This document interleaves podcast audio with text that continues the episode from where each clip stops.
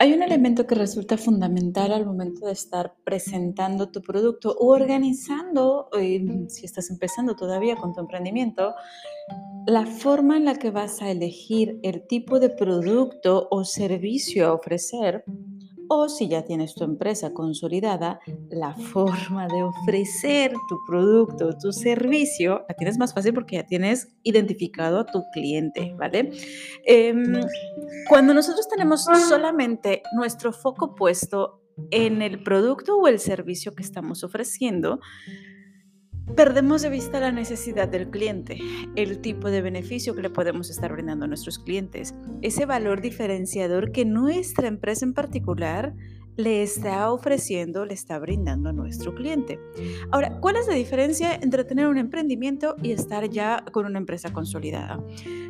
los clientes, básicamente. Cuando estás emprendiendo, eh, posiblemente tengas pocos clientes o tal vez todavía estés en la construcción, en esa fase inicial donde aún ni siquiera tienes clientes, estás como que con varias ideas y con toda la intención de empezar, pero todavía no has vendido ese producto o ese servicio que estás, eh, pues que forma parte de tu negocio, ¿no? Em, cuando ya tienes una empresa más consolidada, pues ya tienes todo un histórico de clientes y puedes tener una mayor claridad de quién es tu cliente ideal, quién es esa persona que efectivamente te está comprando y más aún, por qué te está comprando. Ahora, me ha tocado conocer a varios empresarios que todavía no tienen de forma consciente identificado ese valor agregado que le dan, cuál es esa propuesta de valor que le puedan estar ofreciendo al cliente. Y tristemente, cuando hablamos de propuesta de valor o elemento diferenciador de tu empresa, en muchas ocasiones hay personas que se confunden, que se, se van como con cosas muy elaboradas, muy rimbombantes. Nuestro servicio es de la mejor calidad o nosotros nos desvivimos y ofrecemos una experiencia extraordinaria a nuestro cliente. Todo eso, aunque suene muy rimbombante y quizá muy bonito, es muy ambiguo y resulta honestamente muy genérico. Hay em, un estudio que se estuvo realizando sobre las palabras más repetidas, más utilizadas en las misiones de las compañías y en los valores de las compañías. Y las palabras más utilizadas era somos la mejor opción, servicio de primera calidad, servicio extraordinario, servicio al cliente honestamente que utilices esas palabras para definir tu valor diferenciador ya no es diferenciador, ¿ok? Es el equivalente a los 30 minutos de entrega de la pizza. En su momento, hace muchísimos años, eso fue maravilloso. Ahorita, si tú hablas a una pizzería y esta pizzería te dice, te tenemos tu pizza en 40 minutos, 45 minutos, ya no hablemos de una hora, para la mayoría de las personas va a ser de, ¿por qué tanto? O sea, tiene que ser una pieza ultra deliciosa, su valor agregado tiene que ser definitivamente otro, porque tal vez no esté dispuesta a esperar tanto tiempo. Ya asumo que las pizzas van a estar en 30 minutos. Quizá 35, los podría estar esperando hasta los 40 minutos mientras me digan que me lo van a entregar en 30. Sé que tal vez solamente una es a la que no voy a pagarle, pero espero un tiempo pues similar a ese. Yo me acuerdo cuando era más chiquilla, más, más chiquilla, em, cuando pedíamos una pizza, si la pedíamos en el local, en el lugar donde vivía, teníamos una pizzería que amábamos ir directamente a comer la pizza en ese lugar. Eh, que ahora que lo estoy pensando, creo que son cada vez menos las pizzerías que tienen su zona de restaurante. Pero bueno, esperábamos ahí entre 30 y 40 minutos a que nos la sirvieran. Y sabíamos que si la pedíamos para llevar, se podría tardar entre una hora y cuarto, vaya, bastante tiempo en realidad. Así que cuando llega Domino's Pizza a ese lugar, fue así como de, wow, están así super express. A eso es a lo que me refiero. Quizá en algún momento, servicio extraordinario al cliente, que para empezar es algo súper ambiguo, era un elemento diferenciador hace un tiempo. Ahora necesitas brindar sí o sí una atención eh, de más calidad. Vaya, no le puedes hacer el feo a un cliente, no puedes estarle contestando de una forma, eh, pues quizá ruda o seca. Hay una serie de lineamientos que dependiendo de tu giro, dependiendo de hacia qué sector del mercado estés dirigido, pues será la forma en la que estén acostumbrados, habituados, lo mínimo necesario para que te consideren. A partir de ahí, que es lo que no puedes perder de vista, es que necesitas empezar a construir. ¿Por qué tendrían que elegirte a ti por encima de otras personas. ¿Cuál es ese elemento, ese valor diferenciador por encima de otras personas? Y tu mejor herramienta aquí, tu, aquello que te va a impulsar, que te va a ayudar a construir de una mejor manera ese elemento diferenciador, es el conocimiento que tengas de tu cliente. Si tú ya tienes varios clientes, puedes hacer un análisis de una forma mucho más sencilla, cruzar variables e identificar cuáles son realmente las necesidades que satisfaces de tu cliente. Invariablemente va a haber dos opciones. O les alivias un dolor o los acercas a un placer. Son las dos únicas alternativas, básicamente. Todo se puede reducir a eso o les quitas un dolor, lo sacas de una zona incómoda, les eliminas algo que les fastidia o les das algo que les encanta, algo que les alegra la vida, algo que los acerca al placer, ¿vale? Cuando tú tienes claridad de qué es eso que está buscando tu cliente, cuando tienes esa mm, idea mucho más clara de qué beneficio obtiene tu cliente con el producto o servicio que tú brindas, entonces puedes empezar a identificar con mayor claridad qué elemento diferenciador puedes estar brindando. Te voy a dar algunos tips y estos tips no son míos, en realidad son del maestro em, Alexander Osterwalder. Él es el, bueno, junto con otras personas, quien ha realizado este modelo vaya, esta estructura de modelo de negocio, voy a decir modelo de modelo de negocio, me suena raro, esta estructura de modelo de negocio de tal forma que se pudiese unificar criterios con todos los eh, consultores, con todos los eh, diferentes empresarios para que se tenga mucha mayor claridad, que podamos estar utilizando lenguaje común. Y uno de los elementos principales, de hecho, con los dos elementos con los que se inicia una estructura de un modelo de negocio, es con la identificación de tus clientes y con la propuesta de valor. Son los dos elementos desde los cuales se deriva todo lo demás. Es algo súper importante. Muchas veces lo vamos trabajando de forma como más...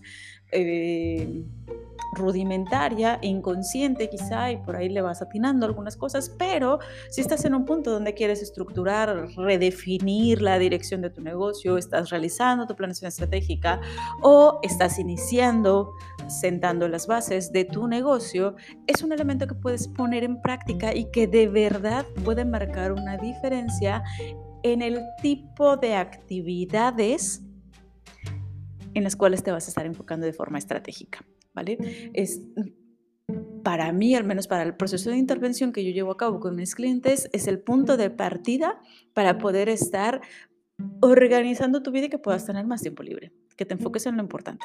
Punto. Ahora, Vamos a volver a esta propuesta de valor. Uno de los elementos o de los tips que sugiere Osterwalder para poder estar eh, realizando de una forma mucho más clara esta propuesta de valor es identificar, por un lado, qué es lo que hace tu cliente en este momento. Es decir, ya tienes tú por ahí identificado ese dolor, ¿ok? Eso, ese algo que le solucionas al cliente. En este momento de la vida, tu cliente está haciendo algo. ¿Qué es lo que está haciendo? ¿Cuál es el trabajo que ya está realizando el cliente? Porque, ojo, y esta es una parte súper importante, si tu cliente no está haciendo nada para resolver ese problema, es porque no le interesa resolverlo. Y eso es todo. Te voy a poner un ejemplo enfocado en eh, la parte de finanzas personales con la que trabajo también con algunas personas.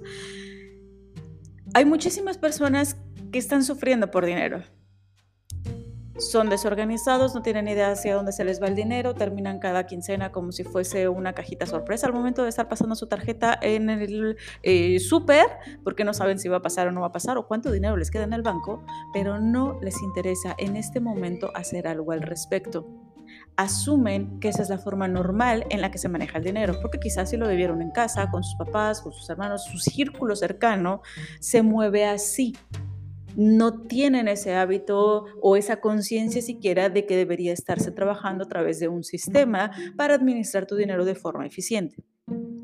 Si esas personas llegase yo con ellas y les dijera, hola, ¿qué te parece si te enseño a administrar tu dinero de una forma correcta? Podría ser que la mayoría de ellos me dijera, ¿qué? ¿Cómo para qué? O sea, yo sé usar mi dinero, mira, tengo mi tarjeta, compro lo que necesite y si ya no me alcanza, pues ya no lo compro. y listo, porque no son conscientes todavía de esa necesidad, no tienen aún un dolor lo suficientemente fuerte o un anhelo lo suficientemente poderoso como para mejorar su pues su situación financiera. Cuando una persona sí tiene esa necesidad, seguramente estará haciendo algo volvemos al mismo ejemplo. Si una persona ya está utilizando quizá algún Excel o una libreta para llevar su control de, gastos, eh, ha estado tratando de administrar su dinero, de estarlo cuidando, está investigando dónde puede estar haciendo sus ahorros para que pueda estar generando algún tipo de ganancia, tiene ya algún avance o una conciencia o de plano se da cuenta que no puede con sus tarjetas de crédito, que cada vez ve que tiene mayor deuda aparentemente, aunque está pagando y pagando y pagando y no entiende por qué.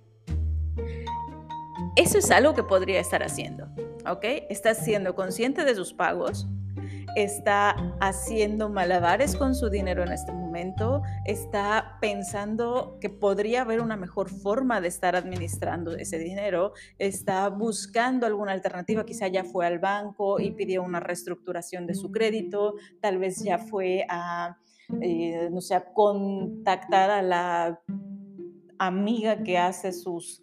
Eh, tandas para poder estar eh, buscando cómo empezar a ahorrar algo, registra todo aquello que está haciendo tu cliente, porque si está haciendo algo, entonces sí es algo importante para él, sí es algo que pudiera ser urgente y por lo tanto es más fácil que empiece a tomar acciones. Ahora, una vez que enlistaste todos esos trabajos que está haciendo el cliente en este momento para solucionar su problema, entonces vas a hacer, imagínate que vas a trabajar con tres columnas. Por un lado, todos los trabajos, todo lo que está haciendo actualmente tu cliente para solucionar ese problema o esa situación. En una segunda columna vas a poner los beneficios que tiene tu cliente con ese trabajo que está haciendo. No vamos a juzgar, no vamos a decir si está bien o está mal lo que está haciendo. Es algo que le está haciendo y está obteniendo un beneficio de ello. ¿Ok? Si está ahorrando con la tanda de su comadre, bueno, pues su beneficio tal vez pueda ser que vea a la comadre cada mes. ¿Ok? Y se va a platicar con ella, se echa su cafecito, se reúne con todas sus amigas y eso cuando dan la tanda. Entonces, aun cuando no es algo funcional, aun cuando le está saliendo muy caro ahorrar de esa forma, está obteniendo un beneficio. Por otro lado, en una tercera columna vamos a estar colocando los dolores. ¿Qué le duele? ¿Ok? En cuanto a ese tipo de trabajo que está realizando. ¿Qué es lo que no le gusta? ¿Qué le está fastidiando? ¿Qué podría ser? Híjole, pues es que se rifa la tanda y si me toca al inicio, entonces eh, me gasto todo mi dinero y después sigo pagando y siento como que no lo veo. Ese podría ser un dolor.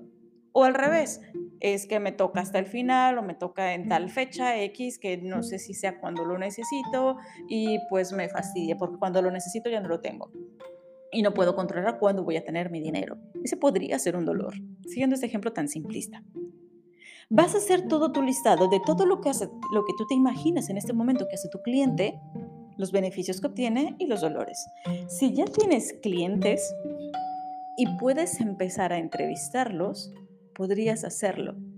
Oye, para esta situación en particular, ¿qué estás haciendo actualmente para solucionarlo? ¿Qué te sirve de esto que estás haciendo?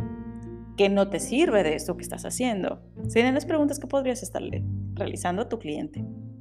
Y con base en ello, entonces vas a trabajar ahora sí en tu propuesta de valor. Que esto es hacer otra tablita igual con tres columnas, que incluso lo podrías hacer pegadito a, esta tabla que ya hiciste, es decir, agregas otras tres columnas y vas a poner en la primera columna una descripción a detalle de tu producto o servicio. Que si tú ofreces más de una cosa, hazlo de forma separada. Todo esto sería más bien por servicio, ¿ok? Por producto. Ahora, si me dices, oye, Caro, yo vendo multinivel, vendo Mary Kay, evidentemente no vas a hacer esto para cada producto, ¿verdad? Pero sí puedes empezar a armar como paquetitos y ver, oye, todo este kit de limpieza y cuidado de la cara, bueno, ¿cuál es el trabajo del cliente, el dolor, el beneficio? Todos todo ello, este kit de maquillaje especial para ojos, y, puedes estarlo haciendo así. No me desvío, no me quiero desviar. Haces una descripción detallada de todo lo que abarca tu producto, tu servicio, y después en una segunda columna vas a poner todos los generadores de ganancias. Es decir, ya tienes claro cuáles son los beneficios que tiene tu cliente, que fue lo que colocaste en la columna número 3 de hace un momentito. Tienes los beneficios que obtiene tu cliente con lo que hace actualmente. Lo que tú vas a colocar es cómo a través de tu producto, tu servicio, se pueden mantener e incrementar esos beneficios que ya tiene tu cliente. Y después, en una tercera columna, vas a poner los mitigadores de dolor. Ya tienes en otra columna, en la columna 2, los dolores de tu cliente. Pagando la tanda de, tu, de su comadre, lo que le molesta es que no puede decidir cuándo va a tener acceso a ese dinero. Ese es su dolor. Entonces, ¿tú cómo puedes mitigar el dolor? Vas a colocar por ahí, con tu producto o tu servicio, cómo vas a solucionar ese problema y qué otra cosa podrías estar haciendo incluso, ¿vale? ¿Cuáles son esos dolores de los que quizá podría no estar consciente todavía tu cliente, pero que además está atacando tu producto o tu servicio? Y si no hubiesen adicionales, al menos enfócate en que tu producto y servicio producto o servicio pueda estar eliminando esos dolores que tiene actualmente tu cliente. Y evidentemente que obtenga las ganancias que tiene actualmente y algunas adicionales o más adicionales. De tal forma que tu cliente puede estar viendo de una forma muy sencilla como tu producto va a eliminar eso que odia de lo que está haciendo actualmente y va a mantener ganancias que tiene actualmente y va a obtener incluso